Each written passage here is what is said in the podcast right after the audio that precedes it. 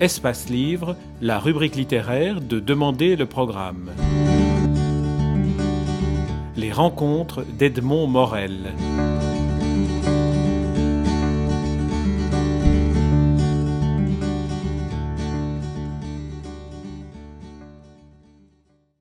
Claude Almos, vous publiez aux éditions Fayard un essai intitulé Grandir, sous-titré Les étapes de la construction de l'enfant, sous-titré également Le rôle des parents. Vous le dédicacez pour les enfants internés, siècle dernier, parce qu'ils étaient considérés comme des, comme des monstres pour avoir commis des délits, alors qu'en fait ils étaient privés d'éducation. On s'aperçoit dans votre livre que vous mettez en garde contre un retour de cette, euh, de cette tendance à, juger et à sanctionner des comportements qui relèvent davantage d'un manque d'éducation. C'est normal qu'on les juge et qu'on les sanctionne. Euh, ce, qui m'inquiète, c'est la façon dont on les comprend. Effectivement, le livre est dédié à tous les enfants qui sont, qui sont morts dans les bagnes d'enfants, les prisons d'enfants, etc. À une époque où on ne savait pas que l'être humain se construisait, euh, où on pensait qu'un être humain, c'était un adulte en miniature, comme le dit l'historien euh, Philippe Ariès, et on ignorait donc le rôle de l'éducation. C'est-à-dire qu'on pensait que tout acte de déviance, donc la délinquance, hein, tout, tout, acte pas normal, était euh, dû à euh, des tares euh, qui étaient comme ça dans la famille pour cause au départ de syphilis, d'alcoolisme, etc., et qu'on supposait se transmettre de génération en génération en s'aggravant. Donc en fait, un enfant qui volait un objet, une pomme, un morceau de pain parce qu'il avait faim, était un enfant qu'on considérait comme porteur d'une espèce de tendance à, euh, la délinquance. Et donc, bah, il n'y avait rien d'autre à faire que de s'en protéger. Donc, pour euh, le vol d'une pomme, on pouvait faire des années de bagne. Il y a des gens qui ont étudié les registres des bagnes, c'est pas une vue de l'esprit. Euh, j'en parle dans un livre précédent qui s'appelait Pourquoi l'amour ne suffit pas? Et voilà. Et aujourd'hui, euh, on se rend compte que euh, insidieusement, on en revient là. Il y a eu en France une expertise de l'INSERM, qui est quand même l'Institut de la recherche médicale, qui expliquait aux parents, ni plus ni moins, qu'un enfant de deux ans et demi qui se roulait par terre euh, au supermarché, qui faisait des colères, eh ben, c'était un enfant qui avait ce que l'INSERM appelait des troubles de conduite donc une pathologie, et que cette pathologie, ces troubles de conduite, étaient euh, susceptibles d'indiquer qu'il pouvait devenir délinquant, et même, disait l'expertise, violeur. C'est quand même assez hallucinant, vu que l'enfant qui se roule par terre, c'est le cas de tout enfant qui n'a pas euh, encore eu de encore eu d'éducation. Hein. Donc il y a un retour comme ça. En France, il y a des attaques extrêmement précises, extrêmement euh, régulières contre la justice des mineurs, qui est une justice qui s'est constituée euh, en France vraiment euh, au cours des siècles. on a peu à peu, on a commencé par juger les mineurs comme les adultes, et puis peu à peu, on s'est rendu compte en même temps que se développait l'idée de ce qu'était un enfant, de ce qu'était un mineur, et donc il y a eu des lois particulières, des, des, des façons de sanctionner particulières, etc. Et aujourd'hui, on revient là-dessus. Euh, on, restreint notablement le rôle de l'éducation, la justice des mineurs. C'est une justice qui punit mais avec des peines moins lourdes que celles des adultes, mais surtout depuis l'ordonnance de 1945 en France, qui euh, essayait de comprendre, se donnait les moyens de comprendre pourquoi l'adolescent était délinquant, qu'est-ce qui avait manqué dans son éducation, qu'est-ce qui s'était passé dans sa famille pour qu'il soit comme ça, et ça permettait d'essayer de lui donner l'éducation qu'il avait perçue, et d'ailleurs de, prévenir, de prévenir la récidive. Or, toute cette dimension de l'éducation est euh, de plus en plus mise au rencard au profit de la seule répression et d'une incarcération des enfants de plus en plus jeunes avec des peines de plus en plus lourdes, c'est-à-dire qu'on rapproche le traitement euh, des enfants de celui des adultes. Récemment, tout le monde est monté au créneau parce que euh, Madame Dati, euh, notre ministre de la Justice, proposait qu'on incarcère les enfants dès 12 ans. Elle disait même c'est le bon sens, incarcérer un enfant. D'ailleurs, tous les parents ont apprécié, parce que les parents qui ont des enfants de 12 ans ont vraiment compris que c'était le bon sens de les incarcérer, ça va de soi. C'est absolument hallucinant. Donc, insidieusement, on en revient vers ça. Et on en revient d'autant plus vers ça. Donc il y a la science, il y a la justice, et puis il y a dans, mon domaine des psys assimilepsie, il y a tous ces gens que moi j'appelle, enfin tous ces gens qui représentent ce que j'appelle le retour du bâton, c'est-à-dire ces gens qui écrivent des livres pour prôner le retour à une éducation comme on en donnait dans les siècles passés, une éducation dressage, où il s'agit de faire, de rendre l'enfant conforme à la vie sociale, donc de le dresser et de lui donner des ordres sans surtout jamais lui parler. Et ça c'est vraiment très très inquiétant. C'est un recul de la pensée, euh, c'est en plus totalement contre-productif puisque ça va c'est de la violence faite à l'enfant et la violence faite à l'enfant génère chez lui euh, de la violence et c'est tout. Euh, quant au dressage, même s'il génère pas de la violence qui est rare, mais même s'il génère pas de la violence, on sait très bien que le dressage, dès que le dresseur est plus là, euh, ça, ne tient pas parce qu'on ne dresse pas un être humain. Donc ce qui se passe est absolument dramatique. Et j'ai vraiment voulu situer ce travail de grandir là-dedans. C'est-à-dire grandir, c'est une explication de comment, à partir de Françoise Dolto et de Freud et de ma propre expérience, de comment se construit un enfant. Et ça montre vraiment l'inanité de, toutes ces théories. C'est-à-dire ça montre vraiment que l'enfant a besoin d'autorité, ça, ça fait pas l'ombre d'un doute, mais d'une autorité qui est une autorité humanisée et humanisante, euh, c'est-à-dire qui passe par la parole, qui passe par l'explication, où on impose, mais jamais sans avoir préalablement expliqué. Et euh, contrairement à ce, que disent les adeptes du retour du bâton, expliquer, ça ne veut pas dire être dans la parlotte et passer son temps à expliquer c'est 450 fois la même chose à un enfant. On l'explique une fois, deux fois, voire trois. Au bout de trois, on lui dit qu'en général, on sait qu'il n'est pas débile, donc il a dû comprendre, donc bah, s'il continue, il est puni. Euh, vous, mettez en garde contre, le, retour à une époque où on connaissait si peu de choses du psychisme euh, des enfants, de l'importance de l'éducation dans le développement de l'enfant.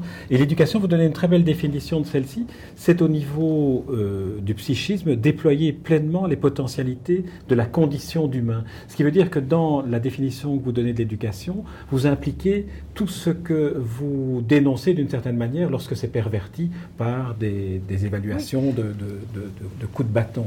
Françoise Dolto, d'ailleurs, proposait toujours qu'on remplace le mot d'éducation par celui d'humanisation.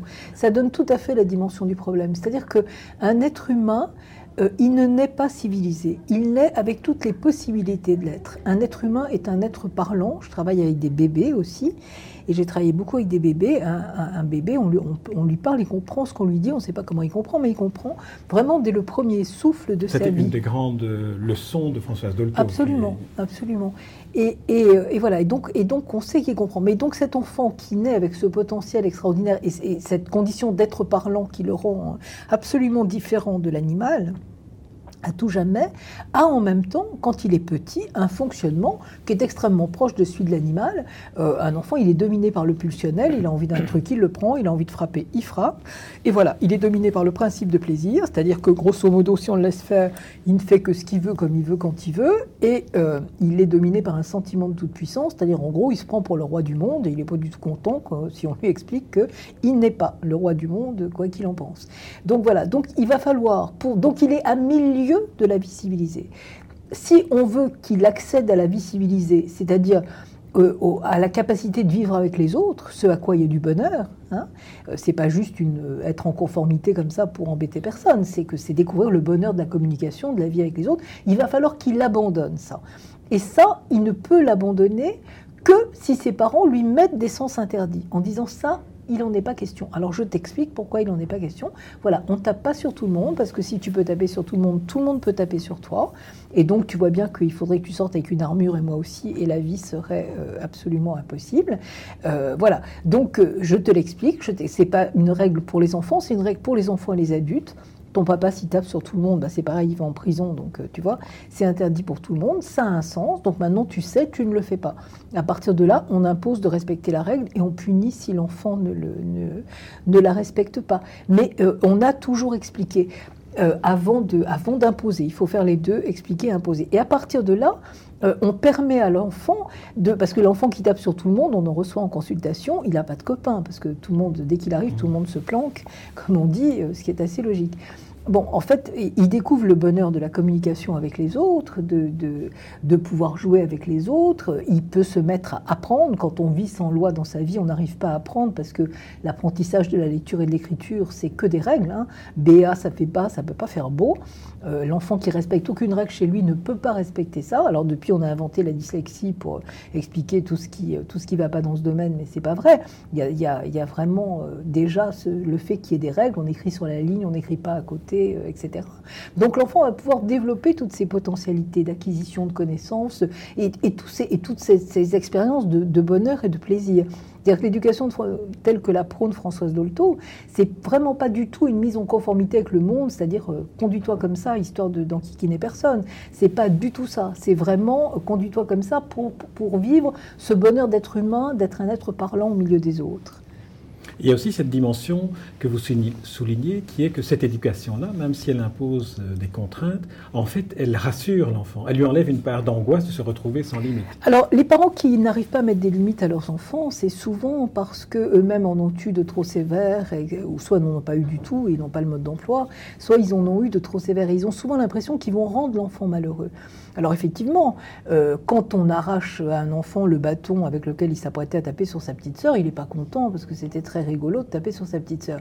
Mais en fait, si on lui enlève pas, il est extrêmement malheureux. Bon, d'abord, il est en danger, il met sa sœur en danger, il se met lui-même en danger, mais il est malheureux parce qu'un enfant qui vit dans un monde où il peut tout faire, c'est comme s'il était dans une jungle. Dans une jungle, on peut bouffer tout le monde, comme on dit, mais tout le monde peut vous bouffer. Donc on est continuellement en danger.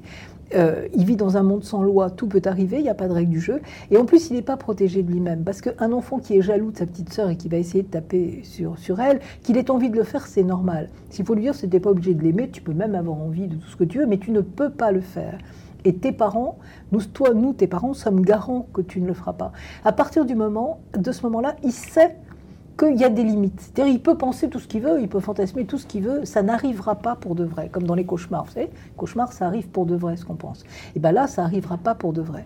Et l'enfant à qui on laisse tout faire, il a l'impression qu'il peut déclencher la fin du monde, la guerre mondiale. C'est terrifiant d'avoir un pouvoir pareil dans les mains. Parce qu'à la limite, c'est un pouvoir qui vous absorbe. Donc, ce sont toujours, toujours, toujours des enfants angoissés, toujours. Euh, une autre image que vous utilisez, parce que votre livre est d'une clarté, d'une limpidité euh, extraordinaire et exemplaire, c'est qu'il est important pour les parents de montrer que cette loi qu'ils imposent à l'enfant, c'est une loi à laquelle ils sont également soumis. C'est fondamental parce que l'enfant petit, euh, c'est pour ça que, les théories, là, nos théoriciens du bâton, euh, de, on donne des ordres, on n'explique pas, c'est absolument dramatique. Parce que, euh, et c'est pas seulement dramatique idéologiquement, c'est ça que mon livre essaye de dire, c'est de montrer comment se construit un enfant pour montrer que c'est pas d'idéologie, c'est vraiment du, fonctionnement, c'est un travail de plombier à la limite, c'est expliquer comment se construisent les choses pour expliquer qu'on ne peut pas faire n'importe quoi, pas plus avec un robinet qu'avec un enfant. L'enfant est dans le principe de plaisir il part du principe qu'il fait quelque chose parce que ça lui fait plaisir. Mais il pense que le monde entier a le même fonctionnement. Bon. Donc l'adulte qui lui prend un truc qui l'empêche de faire quelque chose ou qui l'oblige à faire quelque chose, pour l'enfant, il n'y a qu'une explication. C'est que ça fait plaisir à cet adulte. Donc ça valide pour lui l'idée que le principe de plaisir conduit le monde. Donc finalement, bon, il est bien obligé d'obtempérer l'enfant parce qu'il est plus faible physiquement. Mais on connaît des cas où à l'adolescence, évidemment, c'est réversible, puisqu'il devient parfois plus fort que ses parents. Comme il a été élevé dans la sauvagerie, ben, il se manifeste en sauvage, mais cette fois euh, tout puissant. Et, surtout, il ne peut rien changer. Alors que si on met des limites à l'enfant en les expliquant, l'enfant sait qu'on va les tenir. Donc il, il va commencer ce travail de changement à l'intérieur de lui-même. C'est-à-dire qu'on oublie trop souvent qu'on ne change pas un enfant. C'est l'enfant lui-même qui se transforme de l'intérieur. Mais il se transforme de l'intérieur que si les, voies euh, des choses pas permises sont barrées.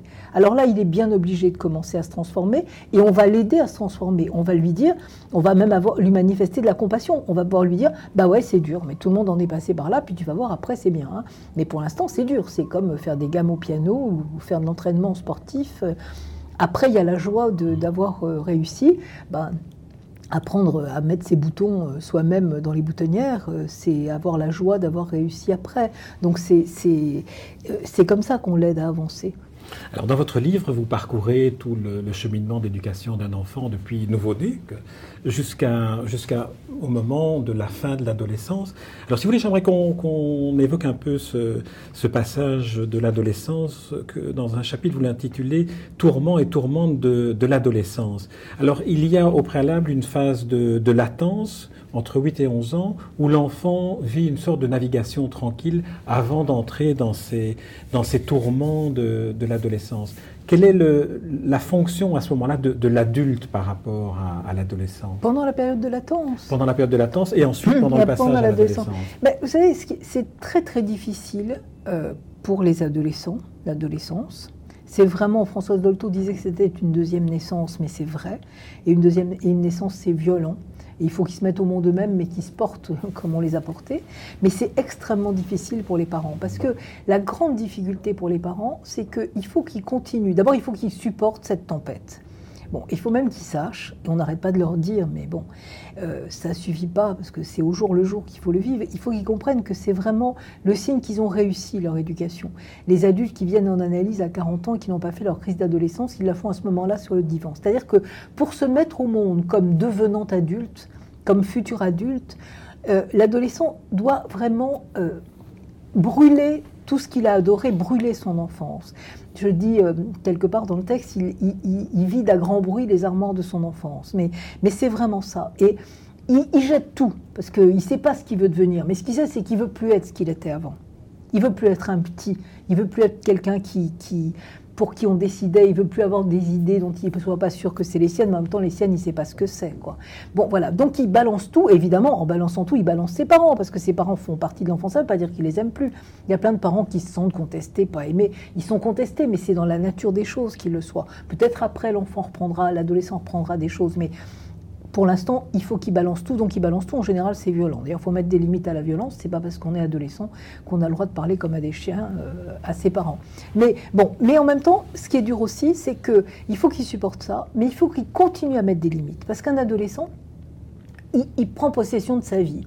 Il lui revient quelque chose qui est de l'ordre de la toute puissance de l'enfant, c'est-à-dire que je suis grand maintenant, je suis propriétaire de ma vie, allons-y. Alors d'une part, il fait des expériences, genre je monte dans la bagnole un peu déglinguée d'un copain, etc., euh, etc. Je marche au bord des toits, parce que avez une de mes patientes, c'est terrifiant, il fallait lui interdire. Enfin bon, bref, je, je, risque la mort pour être sûr que ma vie m'appartient, quoi. Voilà, quelque chose de cet ordre-là. Donc il se met en danger.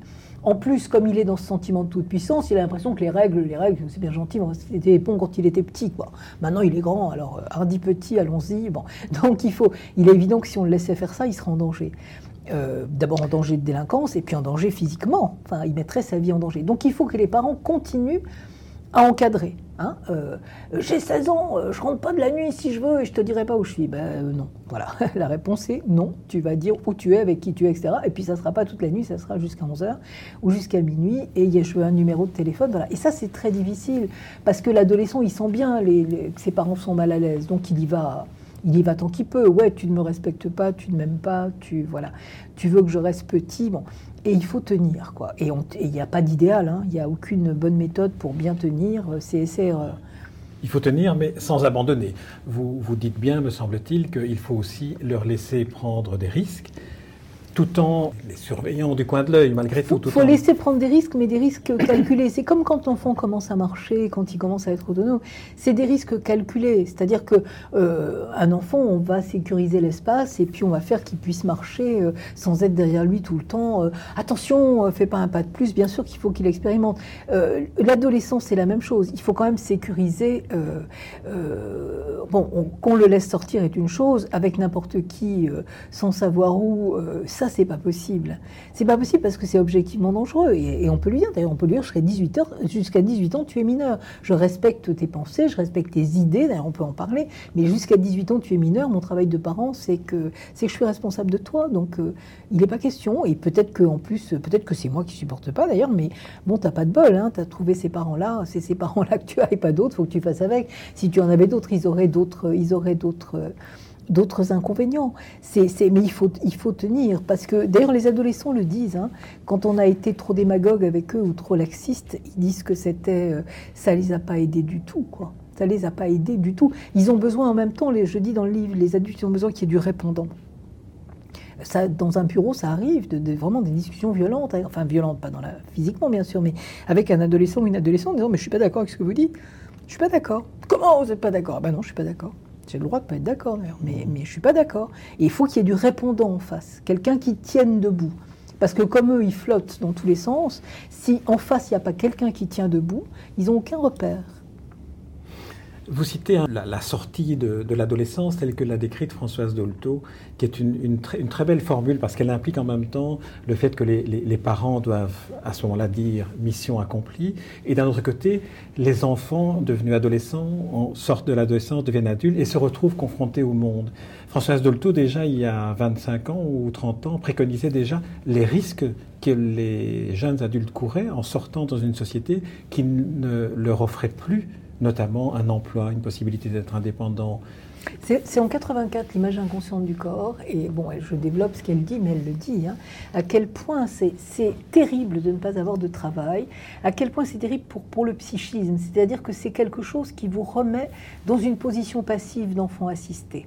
C'est-à-dire qu'il n'y a pas moyen de, elle dit, de, gagner de l'argent. On ne peut pas gagner de l'argent euh, pour euh, emmener une fille boire un coup, pour avoir un lieu ou avoir une vie sexuelle, euh, la sienne, sans le regard de personne. C'est vraiment, enfin, moi je pense vraiment que c'est comme si on attachait les ailes des jeunes gens. C'est terrible, ce, cette société qui ne leur offre aucune perspective. Moi, j'ai travaillé beaucoup dans les banlieues dites difficiles. Euh, c'est absolument terrible. Enfin, c'est une destruction psychique. On ne se rend pas compte parce que où on parle de ça, on parle de, des problèmes en termes d'économie, ce qui est juste, on en parle en termes sociologiques, ce qui est juste, mais on oublie la destruction psychique que ça représente. Enfin, c'est vraiment euh, arriver à un moment où on va sortir sur la route et on vous dit la route elle est barrée, et puis elle est barrée pour toujours, et bon, c'est absolument dramatique. Comment est-ce qu'on devient adulte dans une société qui ne vous offre aucun moyen de l'être? C'est redoutable.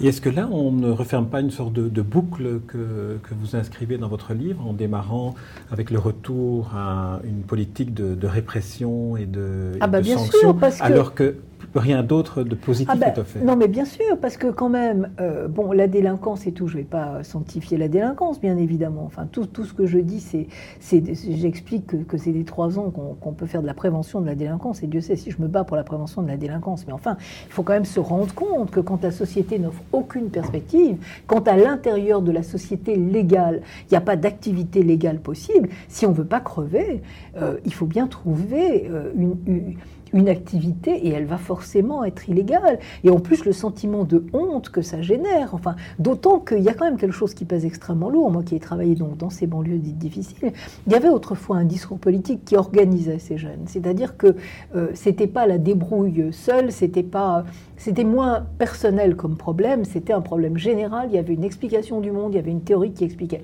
On pouvait être d'accord ou pas avec, mais c'était une théorie qui expliquait.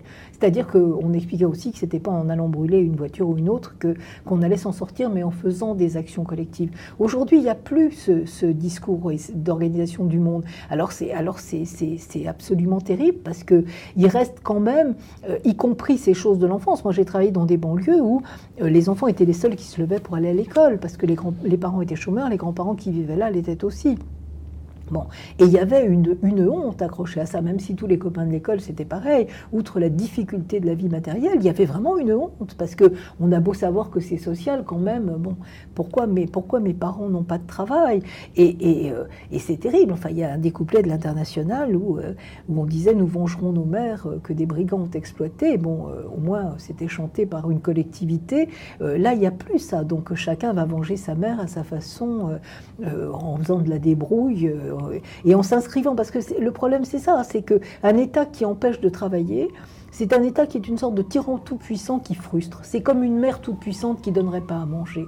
Alors, euh, soit on brûle les voitures pour essayer de le, dégommer, cet État tout-puissant, euh, soit on s'inscrit en miroir de lui et on devient un caïd. C'est un peu simpliste comme explication, mais sur le fond, pas tant que ça. Parce qu'en parce qu'en plus, ces jeunes à qui l'école de la République ne donne pas ce qu'elle devrait leur donner, c'est-à-dire la culture, les moyens de penser, euh, les moyens de réfléchir un peu plus loin que le bout de leur misère, euh, ils n'ont pas d'autre solution que celle-là. Euh, et, il y aurait vraiment des choses à faire pour, pour essayer d'empêcher ça. En tout cas, au niveau de l'école, je ne sais pas comment c'est en Belgique, mais en France, il y aurait beaucoup, beaucoup de choses à faire. J'ai lu votre, votre livre d'une seule traite en me demandant, en le lisant, à qui vous l'aviez destiné au départ. Est-ce que c'est aux politiques Est-ce que c'est aux adultes, qu'ils soient parents ou non? Parce que cela leur rappellera leur, euh, enfance et, leur vécu propre Ou est-ce que c'est euh, dans la lignée des, ouvrages de Françoise Dolto, qui faisait aussi de la radio, comme vous faites de la radio? C'est les trois, c'est-à-dire que c'est, c'est évidemment euh, aux parents qui sont aujourd'hui de plus en plus désemparés. C'est vraiment, je dis que c'est une caisse à outils pour les parents, une boîte à outils pour les parents, ce livre, parce que je crois que ça donne vraiment les moyens, ça donne pas de conseils, parce que je pense que les conseils, c'est diabolique de donner des conseils aux parents, ça sert à rien, ça sert à les faire se sentir encore plus incompétents, parce que les conseils des autres, on les applique jamais, ça marche pas. Mais, euh, mais, mais ça leur donne les moyens de comprendre les problèmes. Bon, d'une part, c'est à destination de tous les adultes, même s'ils sont pas parents, parce que je crois que cette traduction d'Olto et puis se, nourrit comme ça de mon expérience, etc., ça permet d'éclairer tellement de choses, de, de de moments de panne dans l'enfance et tout, dont quelquefois on se traîne encore à l'âge adulte les conséquences. Et puis c'est à destination des politiques, bien sûr pour essayer de, donner euh, un argument contre la montée de la répression et de, cette vision des enfants, euh, de, montrer que c'est pas une question de position idéologique. Voilà, c'est pas un livre idéologique, c'est un livre de ma place de psychanalyste où je dis ce que vous faites, ça ne va pas parce que voilà comment ça se construit un enfant et ce que vous faites ne colle pas avec la construction d'un enfant. Et de ma place, je dis toujours, je, le redis, mais je dis souvent, mon travail, c'est comme un travail de plombier. quoi. J'explique comment ça, voilà, comment ça fonctionne les robinets. Donc on ne peut pas faire ce que vous faites. C'est pas vrai. Et, je pense que ce qui est important, c'est que justement, c'est pas une position strictement idéologique. Par ailleurs, une idéologie, j'en ai une comme tout le monde, mais, mais c'est pas ça. C'est vraiment de ma place de professionnel de dire voilà. Et je trouve que ce texte de Françoise Dolto, c'est extraordinairement éclairant parce que c'est, bon, maintenant qu'il est comme ça traduit, c'est vraiment du pas à pas où on comprend mais, l'inanité d'un certain nombre de mesures qui sont prises à l'heure actuelle. Alors ma dernière question, comme Françoise Dolto, vous faites de la radio, et Françoise Dolto était une des premières à, à mettre son, son travail à la, à la, disposition de, de, monsieur et madame tout le monde, du, du citoyen auditeur de, de, la radio sur France Inter à l'époque. Comment est-ce que vous, vous percevez l'instrument radio pour votre, votre travail ou pour, ou pour l'information Alors, moi, j'ai commencé à la télévision. J'ai été une des premières en France à travailler à la télévision, à faire des chroniques dans une émission. C'était une émission vraiment grand public. C'était une expérience formidable. Maintenant, je travaille à la radio, encore à la télévision, mais moins régulièrement. Régulièrement à la radio et régulièrement dans, les magazines, hein, dans des magazines, dans un journal, dans un quotidien. Euh, moi, je pense que c'est. Françoise Dolto disait qu'elle avait fait France Inter. Euh, parce qu'elle pensait que tous les parents sont capables d'aider leurs enfants, ce que je crois aussi, et que le travail des psys, c'est d'aider les parents à aider leurs enfants. Et moi, je défends beaucoup cette idée. Euh, je pense qu'il y a trop de psy dans les médias aujourd'hui. C'est pas qu'il y en a trop, il y en a trop qui, donnent des conseils, qui, qui ne font pas le travail qu'il faut faire vraiment pédagogique pour expliquer les choses aux parents. Il faut expliquer les choses aux parents. Il n'y a pas à leur dire faites ci, faites ça. Euh, ils trouveront tout seuls s'ils comprennent autour de quoi tourne un problème. Et je crois que c'est fondamental pour la cause des enfants. Donc euh, le travail que je fais à la radio, que je fais dans les livres, etc., c'est un travail militant pour vraiment pour la cause des enfants. Et c'est quelque chose à quoi je tiens. Et puis aussi pour que la société soit un peu plus, un peu plus humaine et un peu plus humanisée. Et c'est aussi une façon de défendre la cause des enfants. Claude Almos, je vous remercie pour cette interview et puis pour, euh, pour ce livre dont, dont, je rappelle le titre Grandir, avec comme sous-titre Les étapes de la construction de l'enfant et le rôle des parents. C'est publié chez Fayard. Ça se lit comme, euh, vous avez dit, une boîte à outils dans laquelle chacun apprend, qu'il soit parent, qu'il soit adolescent ou qu'il soit adulte simplement. Je vous remercie pour, euh, pour, pour tout cela. Merci à vous. Merci.